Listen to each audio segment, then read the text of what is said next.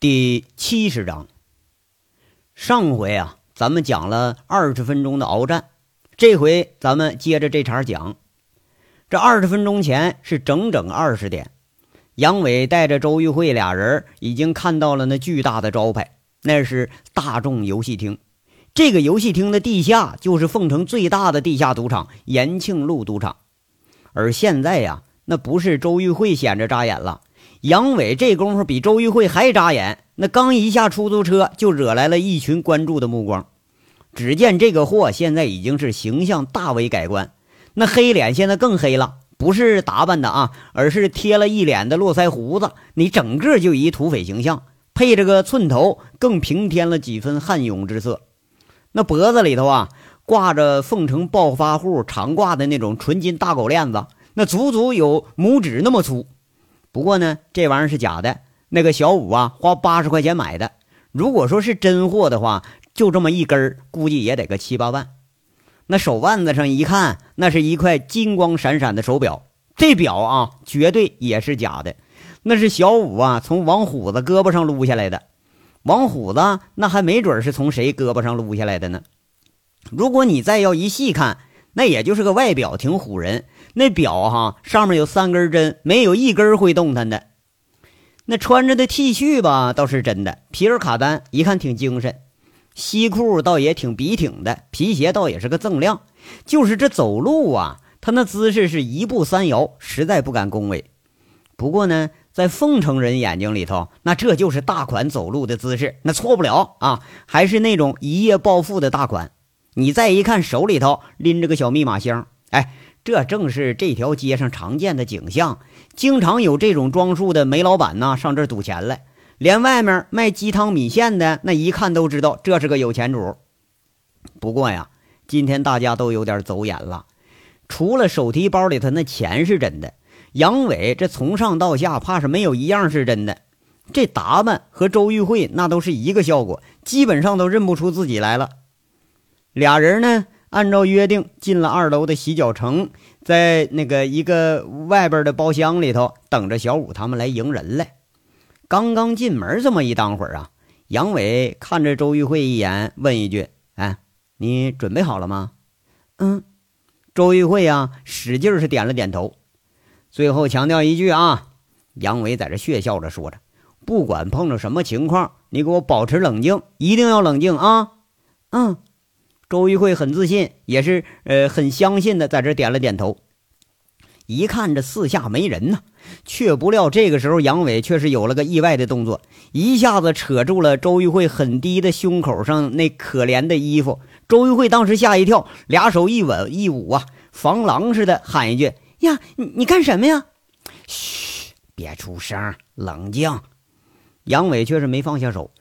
周玉慧看看杨伟一脸的银光啊。不过他也就没有再多反抗，那深吸一口气，闭上眼睛了，心里是砰砰直跳。难不成杨伟要趁着这个机会要占自己便宜了？要是算了，那男人呐，怕是个个都好色，占那就占点便宜吧。那谁让自己现在也多少有点喜欢这个流氓老大了呢？话说也是二十分钟前。两个监控室更强的侦查员听到了喊杀声，就悄悄跟着人群摸进了钢厂大院。那一看这里边哪是二三十个人呢？场面上居然是有几百人。第一波的攻势就把他给吓呆了。这居然是械斗啊！居然是上百人的械斗，这一下给吓得就不轻了。黑社会大规模的械斗在凤城，他倒是不少，不过毫无例外都是组织的很秘密。打死了人，人家都不带报案的，很少说能够亲眼目睹。今天总算是有幸看到了，这一惊啊，就赶紧退出去了，一路奔着上车，一朝着那个队里就喊了：“同队，同队，这紧急情况啊！西城钢厂大院发生了黑社会大规模的械斗，马上警力支援，马上警力支援！要说这可不是小案子啊，那说不定得干出几条人命来呀！”佟思瑶一边通过应急调度中心幺幺零指挥中心，一边向武局长汇报。那吴铁军正在家看电视呢，一听这消息，马上披上衣服出门，电话里下了个上任以来第一个总动员的命令，动用所有警力包围西城钢厂。十分钟前，公安局、分局、派出所所有能联系到的、能抽调的人，全部都动起来了。处处可以见到警车闪着灯奔驰在凤城的街道上，那方向只有一个，就是西城钢厂。五分钟以前，通往西城钢厂的两个路口，远远的听见了警报的声音。路边一个背着个大包的混混被张老三叫着：“哎，快快快，快点的，把东西都都撒路上！哎，动作快点啊，一会儿雷子来了。”这十几辆摩托车就发动了。慢慢的往前走着，那个个动作很一致，把包里头整整齐齐的那种铁吉利来了个漫天花雨的手法给扔路上了。这种铁吉利刺儿啊，正是张老三花了好几天时间的杰作。每个上面都有四根刺儿，哎，随便你怎么扔地上，都会有一根刺儿它是朝上，下面呢那三根正好组成个三角形，就无论你怎么扔，它都会稳稳当当的朝上一根。这是几年前凤城一带车匪路霸的发明。就这个东西只有一个用处，就是扎轮胎。今天晚上啊，这还有一个用处，为钢厂里械斗的人逃跑赢得时间。杨伟可不想说两方一打群架的这个蠢货们，到时候再让那个警察给拎局子里去。其实啊，在械斗之前，杨伟就已经安排张老三在两方开战十分钟之后，呃，去报案去。却没想到已经有人报案了，只不过就是早了个十几分钟。沿着钢厂两头的路，这个铁吉利刺儿啊，足足是撒了个几十米。十几辆摩托车刚刚驶离，就见着警报已经闪烁着朝这边开过来了。话说还是二十分钟以前呢，咱们从杨伟和周玉慧的暧昧动作继续，咱们话说一下子。他不是扯住了周玉慧那很低的胸口上那可怜的衣服吗？周玉慧一看杨伟是一脸银光啊，不过他也没再多做反抗，深吸口气，闭上眼睛，心里砰砰直跳。哎，周玉慧一直以为杨伟是要占自己便宜呢。哎，不过即使就杨伟真这么干了，周玉慧现在怕是也认命了。这个救了自己又帮了自己的男人。那给他点好处又又有何妨啊？是不是自己全身上下怕也就就剩下这点矜持啊？还是值点钱了？何况啊，自己现在还真有点喜欢这个流氓老大了。却不料啊，杨伟嘶的一声，把这周玉慧领口给撕开了一公分。他俯下身子，把周玉慧另一头较长的那裙子边也给撕开一公分，然后就坏笑着在这看着周玉慧，没有下一步动作了。那本来还有点害怕的周玉慧，她却是不解了，眨着一双黑乎乎的眼睛，不解地问一句：“什么意思啊？就这么点衣服，你不干脆撕完就得了呗？想要耍流氓，你抓紧点时间呢。”这言外之意啊，并不介意偶尔有点这个流氓动作。杨伟并没有再进一步的动作，却是已经放下手了，弄得周玉慧觉着还挺失望。哎，周玉慧现在这样啊。那他要能让杨伟提起兴趣来，那才叫见了鬼了呢。如果说杨伟刚刚搂着周玉慧要来一番轻薄非礼，周玉慧估计啊会很生气啊，很恼怒。不过这回什么都没发生，哎，这弄得周玉慧反倒是有点更生气、更恼怒。你说这多失望啊啊！还不如让人家给非礼一下呢。要说女人呐，有时候这个想法比男人还流氓，只不过女的一般她就是不说。哎呀，嘿，你现在这口气有几分像流氓了啊？好了，你说你胸这么高，这么白，再往下撕一点儿，如果说对赌的话，这能更多吸引注意力啊！杨伟终于说出了自己动作的意思，在说话的时候啊，满脸都是醋霞。流氓！周玉慧恨恨地骂一句，他有点恼怒。不过呀，是因为杨伟这话，还是因为自己没有成为那个被流氓的对象，咱就不太好说了啊。这时候呢，门开了，小五的脑袋钻进来了，哎，很暧昧的一笑，嘴里说着：“哟，二位啊，完事了没？完事了，咱走吧，开赌了。”从这洗脚城沿着一条隐蔽的甬道下了一个几乎垂直的楼梯。这黑乎乎的通道里头，只听见“咣当”一声，一个大铁门开了，透出了亮光来了。小五元笑吟吟地站在门口，迎着杨伟和周玉慧进了门了。就见小五元那惨笑着对看门人说了：“哎，毛哥，这我老板，呃，胡老板，啊啊，请两位请。那个叫毛哥的，一看杨伟和周玉慧这个装束，那怕是又来俩黑牛被人给拉住了。那很热情的把俩人啊请进了这地下场子。这八点呢是每天开赌的时间，场子里头人并不算太多，哎，叮叮咚咚的，能听着有几桌麻将在那响呢。各个房间的人还都没上满呢。杨伟和周玉慧被这毛哥是左一拐右一拐，给带进了一个装修豪华的大间里头。这里边啊，已经是闹闹哄哄的，聚集了十几个人了。那嘴里在那叫嚣着：“啊，庄庄闲闲。”这呀是电子式的百家乐。哎，他正是杨伟今晚的目的地。哎，去去去，给老子让个位置！这杨伟揽着周玉慧的肩膀，骂骂咧咧的分开人群，砰的一声。把这皮箱扔那个赌台子上，说一句：“老板呢？一百万都给我换上筹码。”这包厢一下子是鸦雀无声了。这么嚣张的赌客，他倒也是少见。哎，你说搂着这么丑的一个妞啊，还这么嚣张的赌客，那就更不多见了。一看这就是个没品位的乡下土包子。你在街上啊，这是捡了个烂婊子当宝的那种土包子。这中间一个小个子呀。一看样，他面前筹码不少，恨恨地说着：“嗨，这他妈谁呀？不知道有个先来后到啊！哎哎哎，保安呢？保安，把这小子给我给我你给我你撵撵出去！你这一看就是乡下土炮子，你有钱了不起啊？滚犊子！哎呀我操！妈了个逼的！我他妈看你是茅房里头打手电，你找死是不是啊？”杨伟却是啪的一声一拍桌子，就要发作了。那先前在场子里的十几个赌客一下分成两拨了，把这杨伟和周玉慧给围在了中间。门外几个保安一听这声不对呀，就冲进来四五个。一看这场面，怕是俩赌客要在这儿争座位了。那赌客之间是经常争执，赌红眼了打起来，这那都很正常。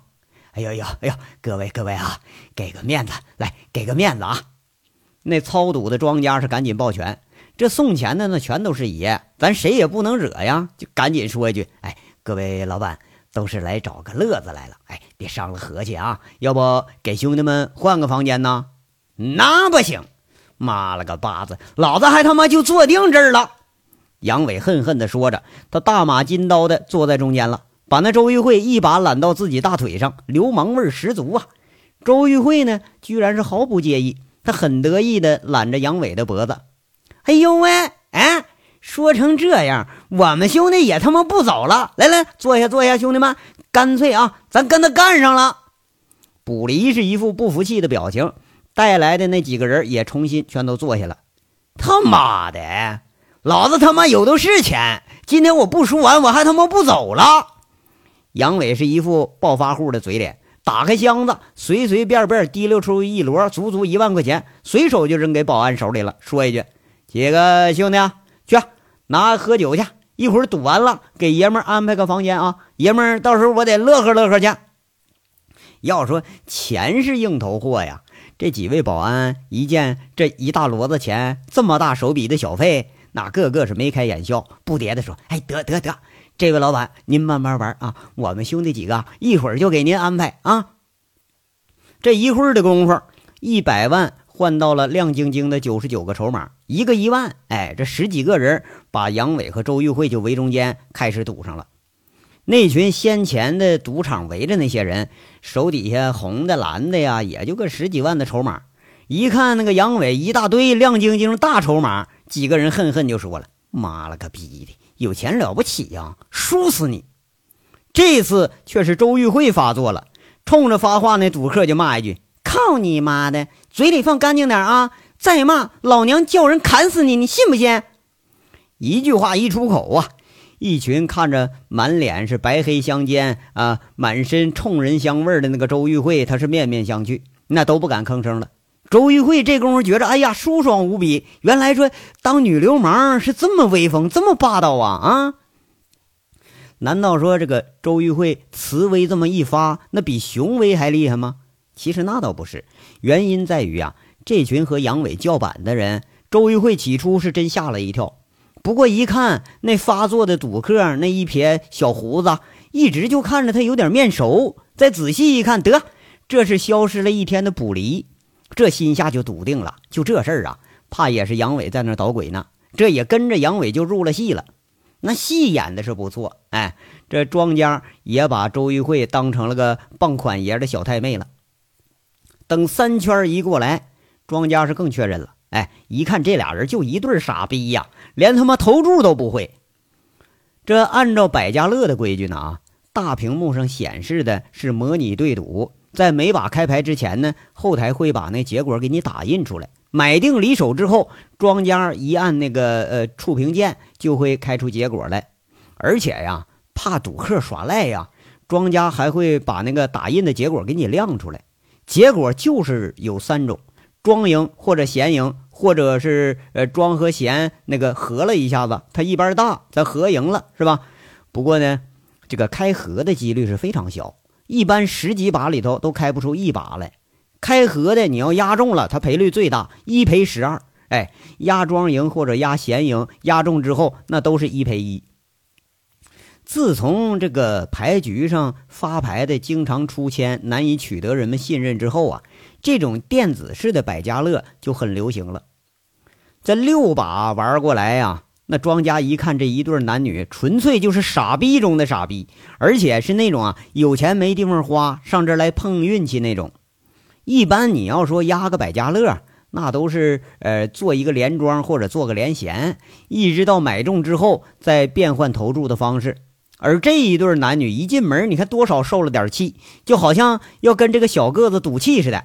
人家那小子压庄，他就压闲。人家要压闲，哎，他就偏偏压庄，赢了呢就大呼小叫损人家两句，输了就骂骂咧咧在那骂人。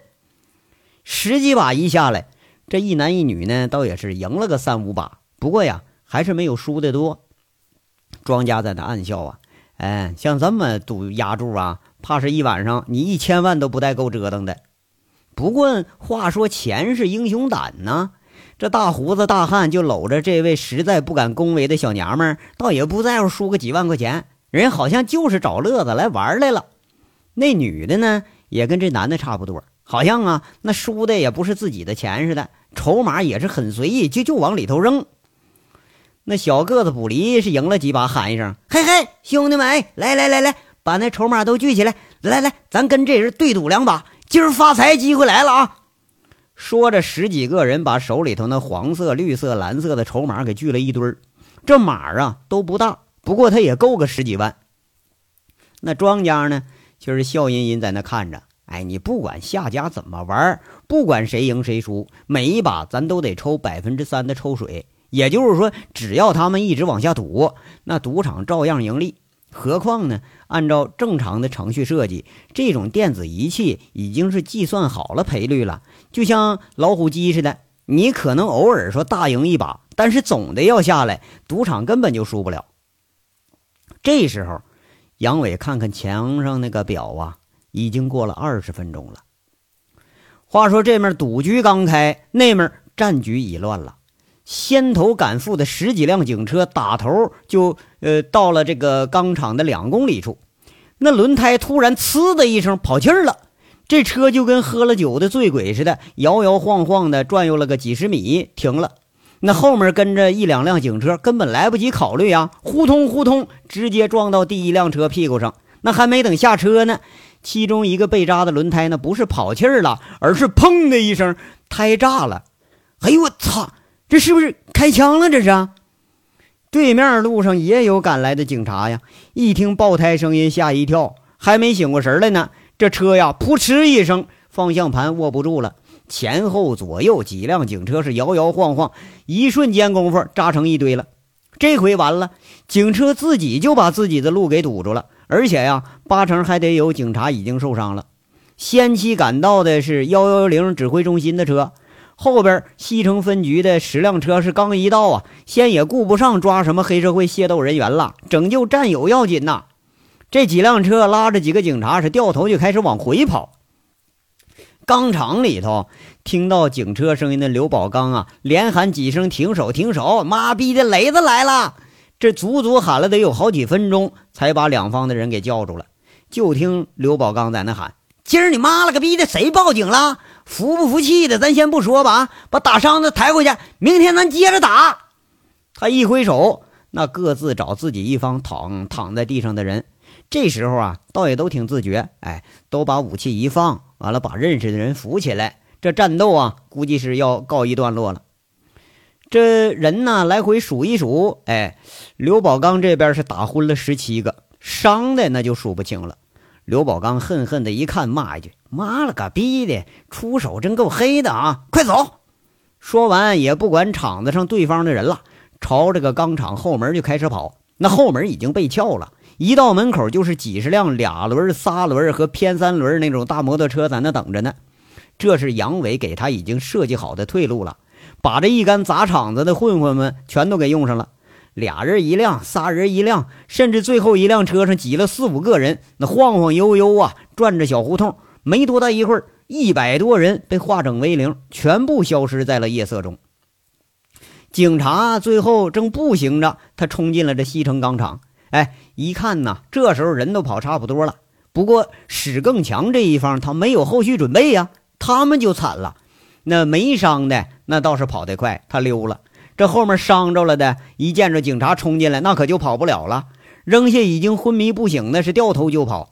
警察们呢，开着电筒啊，搜索一圈，还真就抓了二十三个重伤和昏迷的人。这抓人的队伍一下子又成救人的队伍了。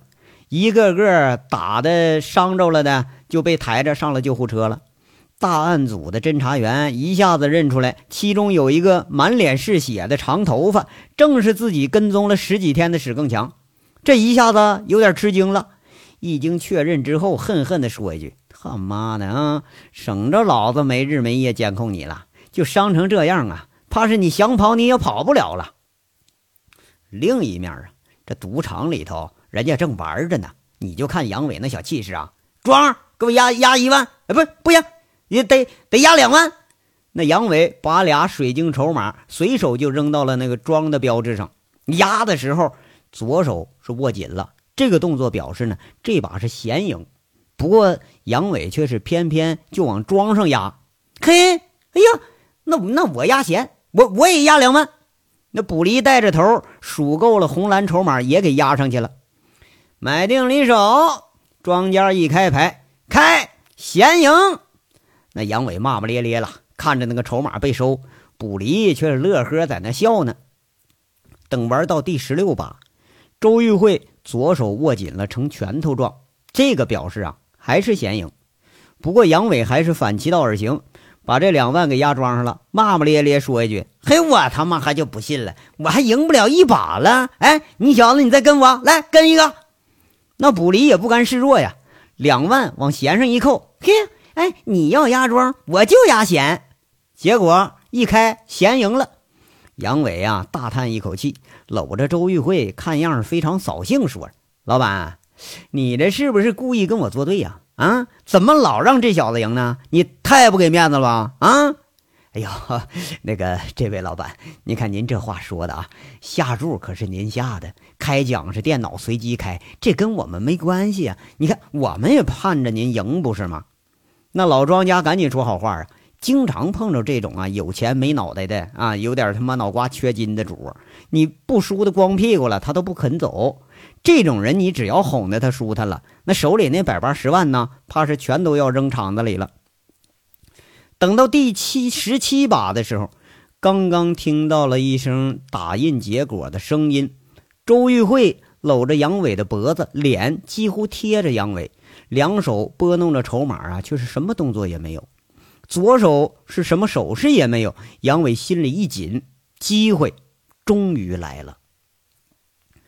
这章到这儿就说完了，下章稍后接着说。感谢大家的收听。